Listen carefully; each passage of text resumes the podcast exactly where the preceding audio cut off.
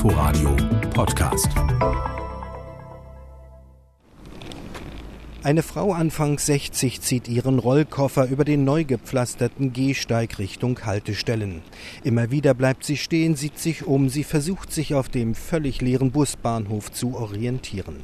Sie will nach Suhl zu den Kindern, sagt sie. So wie früher, da sei hier aber alles ganz anders gewesen, viel kleiner, viel muffiger, kein Vergleich zu heute. Ja, das ist schön geworden, muss ich sagen.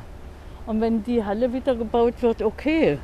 Aber wie ich im Moment meine Bilanz ziehe, für weniger Busse eine schönere Anlage. Die Zahl der Haltestellen wurde von 27 auf 33 erhöht. Sie sind im Grätenmuster angelegt, dass sich die ein- und ausparkenden Fernbusse nicht gegenseitig behindern. Kein Zirkeln mehr für die Fahrer, kein ständiges Piepen beim Rückwärtsfahren, weil ein Bus umrangieren muss. Der Betrieb könnte brummen, wohlgemerkt könnte.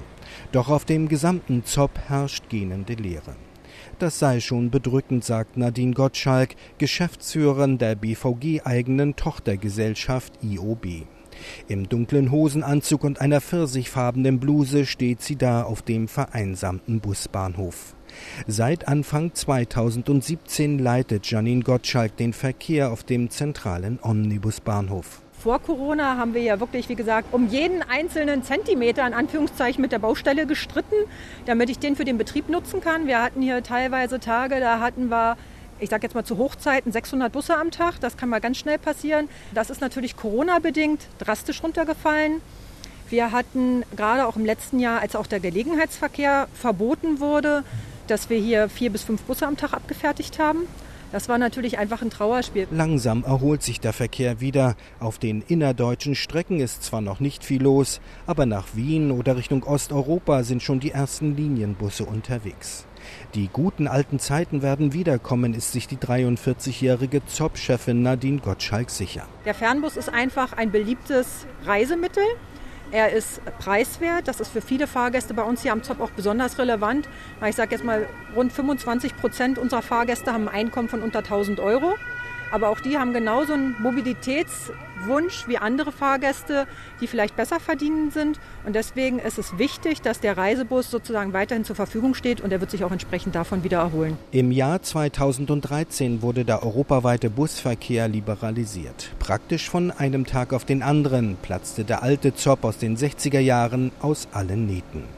2013 steuerten 60.000 Busse den Halteplatz an. Ein Jahr später waren es schon 100.000 und im Jahr 2016 kamen und fuhren bereits 216.000 Fernbusse über das Gelände. Künftig könnten hier jährlich sogar bis zu 400.000 Busse abgefertigt werden. Nach der ursprünglichen Planung der Senatsverkehrsverwaltung sollte der in die Jahre gekommene ZOP anfangs für dreieinhalb Millionen Euro aufgehübscht werden. Also die Wartehalle sollte in Anführungszeichen eigentlich beibehalten werden und saniert werden. Die ganze technische Infrastruktur, die sollte beibehalten werden, gar nicht erneuert werden. Die war aber zu dem Zeitpunkt auch schon sehr störanfällig. Und da ist es uns halt gelungen, gemeinschaftlich äh, auch das in die entsprechende Maßnahme mit reinzunehmen, dass auch die ganze Fahrgastinformationstechnik, ne, die ganzen einzelnen Punkte, die sie haben und das Herzstück dahinter, der Betrieb, dass das alles zusammenläuft und hier möglichst reibungslos funktioniert, auch entsprechend erneuert wird. Also keine Sanierung, sondern ein Neubau des Zops wurde fällig. Die Kosten stiegen dafür zuerst auf ungefähr 14 und heute auf knapp 40 Millionen Euro. Wenn man von einer Kostenexplosion spricht, muss man die Kirche im Dorf lassen, fordert Jan Thomsen, Sprecher der zuständigen Senatsverwaltung für Verkehr. Ich glaube, man kann jetzt nicht einfach sagen, da ist mal wieder eine typische Berliner äh, Baustelle passiert, das ist der kleine BER oder so, was alles gefallen ist. Das wäre wirklich zu viel, ähm, einfach weil diese erste Summe zwar mal in, auf irgendeinem Papier stand, aber wirklich nur eine ganz grobe Prognose für etwas völlig anderes war, als wir brauchten, als wir brauchen und auch brauchen werden. Da sind zum Beispiel überhaupt erstmal barrierefreie äh, WCs entstanden entstanden, die gab es vorher gar nicht. Äh, da sind Wartebereiche entstanden für Leute, wo man sich wirklich aufhalten mag und wo man nicht irgendwie denkt, um Gottes Willen, wann kommt mein Bus. Ähm, es sind auch mehr Busse äh, abzuwickeln, es ist übersichtlicher, die Fahrgastanzeigen sind viel besser. Es wird dann äh, ein Zop, bei dem man gerne ankommt. Die Frage aber bleibt, warum der Senat nicht gleich das richtige Projekt für die richtige Zeit aufgelegt und damit auch die realen Kosten veranschlagt hat. Stattdessen wurde 2016 zuerst losgebaut, dann umgeplant und wieder verändert. Jeder Häuslebauer weiß, was das am Ende für die Baukosten bedeutet. Nicht gut gelaufen und insofern doch typisch Berlin, Jan Thomsen räumt Fehler ein. Richtig ist aber auch, ähm, dass man natürlich ähm, eine Wirtschaftlichkeitsuntersuchung, irgendeine solide Basis für das, was da jetzt steht, auch äh, hätte aufschreiben müssen. Äh, das ist nicht passiert. Insofern ist da äh, auch ein Organisationsfehler gewesen. Trotzdem kann man hinter dem, was da jetzt entsteht, wirklich auch stehen und sagen, das ist in Ordnung, denn für den Bedarf, der da ist und der auch bleiben wird oder wieder wachsen wird, ist das das richtige Gebäude und sind das die richtigen Haltestellen. Vom Geld zurück auf den Bau. Die Busspuren sind fertig, die Haltestellen sind komplett ausgebaut. Es gibt einen gelben, einen orangenen und einen blauen Wartebereich. Die farbliche Unterscheidung soll den Buspassagieren die Orientierung erleichtern. Der Zopp, eingezwängt zwischen dem Messedamm, der Masurenallee sowie der Sohrstraße gelegen, strahlt jetzt zumindest optisch viel weiter aus. Das sei genau so gewollt, erläutert BVG-Bauleiter Björn Johannesson. Der 46-Jährige weist mit seiner Hand in die Runde. Man kann alle Haltestellen von hier einsehen, sogar bis in die dritte Reihe, bis Haltestelle 7 kann man hier durchgucken. Also die Übersichtlichkeit ist gegeben. Natürlich auch für die Fahrdienstleiter, die in ihrem neu gebauten Glaskasten gleich an der Zopp-Einfahrt sitzen und alles im Auge haben. Björn Johannesson hat hier als Bauchef stressige Jahre hinter sich. Einen Busbahnhof umbauen, ohne den Verkehr durcheinander zu bringen oder auch die Passagiere zu gefährden, das macht man nicht nebenbei, sagt der 46-Jährige, dem man schon an der Statur ansieht, dass er zupacken kann.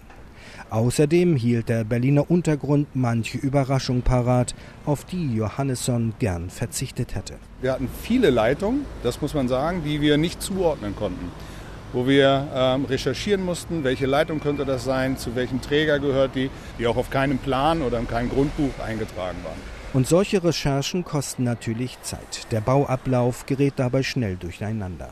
Mit Corona kam dann noch ein weiterer Zeitfresser dazu. Die Baufirmen hatten so viel zu tun, dass für normale Preise keiner mehr auf dem Zopp arbeiten wollte. Für Johannesson hieß das, dass wir eine Ausschreibung drei, viermal machen mussten, bis wir eine Firma gebunden haben aufgrund der Situation. Und dann von der Sanierung eines Bestandsgebäudes zum Neubau ist auch ein ganz anderer Planungsschritt. Ist es ja nicht einfach nur auf der Baustelle, oh, ich packe den Stein nicht nach links, sondern nach rechts, sondern ich habe ja dafür auch Planungsprozesse und Genehmigungsprozesse, die ich durchführen muss. Auf Höhe der Masurenallee ist ein Teil des Zops immer noch hinter hohen Bauzäunen versteckt. Dort werden gerade die Fundamente für die neue Empfangshalle gegossen. Ein Bau aus Glas und Stahl, zweigeschossig und lichtdurchflutet soll er werden. Keine Kathedrale des Busverkehrs, eher zweckmäßig ausgelegt für die wartenden Passagiere. Es wird noch eine Zeit dauern, bis die Halle im Rohbau fertig ist. Ursprünglich sollte das gesamte Projekt bis zum Mai nächsten Jahres abgeschlossen sein. Das wird wohl nicht klappen. Intern ist bereits von Ende 2022 die Rede. Mit anderen Worten, der Bau wird sich noch einmal mindestens um ein halbes Jahr verzögern. Die ältere Dame mit ihrem Rollkoffer kommt zurück. Der Flixbus nach Suhl, den sie sonst genommen hat, fährt im Moment nicht. Entsprechend groß ist ihre Enttäuschung. Jetzt haben wir einen schönen Busbahnhof, jetzt fährt der Flixbus nicht mehr. Ganz komisch. Corona hat den Bus betrieben und damit auch dem Zopp das Geschäft verdorben. In zwei Jahren soll alles wieder beim Alten sein, hofft Chefin Nadine Gottschalk. Der Verkehr auf dem neuen Zopp und damit auch die Zahl der zufriedenen Passagiere. Inforadio Podcast.